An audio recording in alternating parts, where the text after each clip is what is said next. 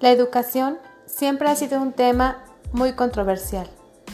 En los últimos años, los avances científicos y tecnológicos han modificado la forma en que aprendemos y enseñamos. Usar las tecnologías de la información y la comunicación en la educación es fundamental para lograr una formación integral. ¿Qué estrategias debemos implementar para que sean efectivas?